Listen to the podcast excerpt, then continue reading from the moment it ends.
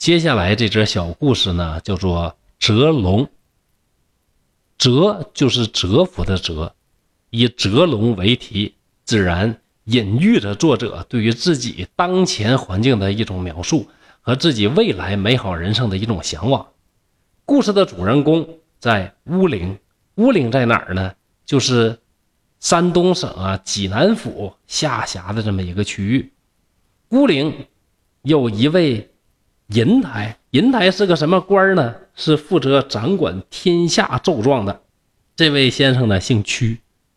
刘侃山解释一下啊，这个屈老先生啊，全名叫做屈乔迁，这人很了不起，他是蒲松龄非常羡慕也非常尊敬的一个对象，可以理解为蒲松龄的偶像。有一天呢，正当阴雨天，光线很暗，屈老先生正在楼上读书，就发现有一个小东西呀，身上闪着像萤火虫一样的荧光，如如的在那儿爬动，在这个不太亮的光线下呢，特别的显眼，而且这个小东西经过的地方都会留下一道黑黑的痕迹。渐渐的，小东西又盘到了屈老先生的书上，书也焦了。屈公一看呢，这呀绝不是普通的小东西，不是一条蠕虫。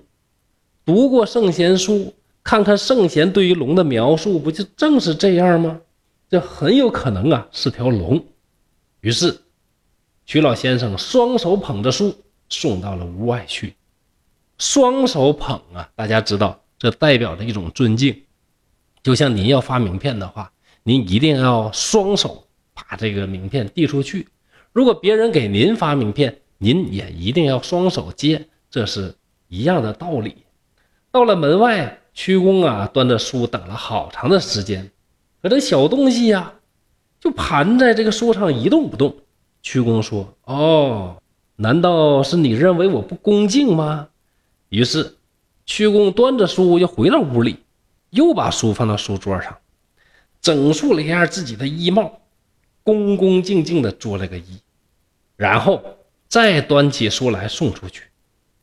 刚刚到了屋檐底下，见到了外面的天空，只见那小东西是昂首伸尾，离开书，腾空而去，哧哧有声啊，带着一缕白光。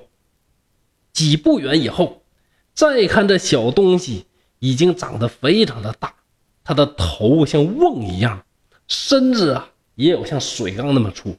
接着又一翻身，霹雳一声，腾云驾雾飞上天空。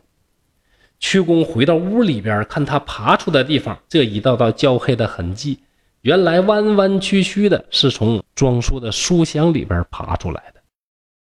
每个人都一样。无论您目前的生活际遇如何，在内心里边都希望自己是一条龙。如果您正在九天翱翔，那这个时候啊，一定啊要稳住您的心神，能够坚持以往正确的事儿，而且呀，在适当的范围之内啊进行创新，这样呢，您才能飞得久远。如果呢，您像我一样，有一点点的才华。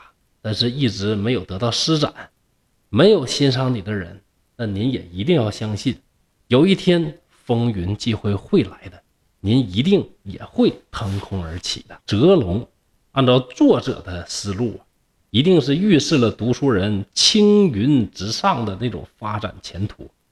所谓朝为田舍郎，暮登天字堂，这是所有当时读书人的梦想。自然也是蒲松龄老先生对于自己未来人生的一种奇妙的构想。